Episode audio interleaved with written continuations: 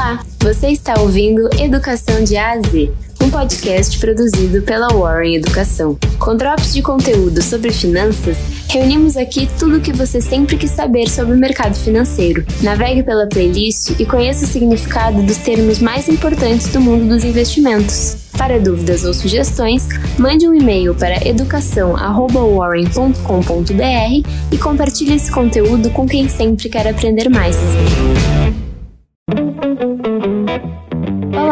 Sou a Natália e você vai ouvir agora mais um episódio do podcast Educação de A a Z, um conteúdo produzido pela Warren Educação.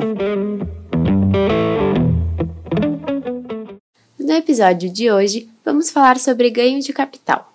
Ganho de capital é o lucro obtido com a venda de diversos bens ou ativos.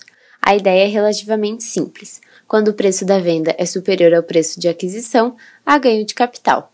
No entanto, quando ocorre o contrário, há o que chamamos de perda de capital.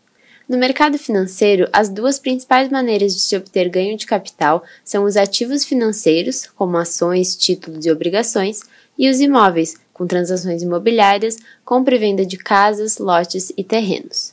O ganho de capital é calculado como uma comparação entre duas coisas: o preço pelo qual o ativo é adquirido e o preço pelo qual ele é vendido.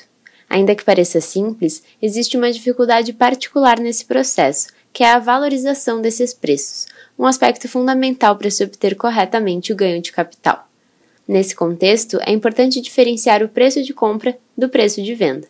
Normalmente, o preço de aquisição inclui o custo do ativo propriamente dito e todas as despesas necessárias para que a venda ocorra. Já o preço de venda é geralmente o valor que se recebe do comprador. Porém, nem sempre é assim.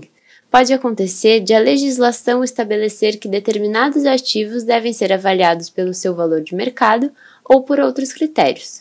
O governo estabelece então balizadores para o pagamento da parcela do ganho de capital Assim, aqueles que não se enquadram nesses parâmetros definidos pela Receita são considerados isentos e não precisam pagar o imposto de renda, por exemplo. Para saber quando os critérios são aplicados, também é preciso levar em consideração o valor do bem. Se um imóvel for vendido por um valor acima de 440 mil reais, por exemplo, será preciso declarar o ganho de capital e pagar o imposto. Portanto, é sempre importante saber o que diz a lei para cada caso.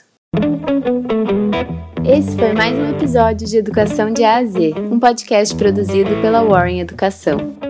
A locução e a produção são de Jéssica Mazola e Natália Inquim, e a edição de som e trilha sonora são de Cássio Augusto Ramos.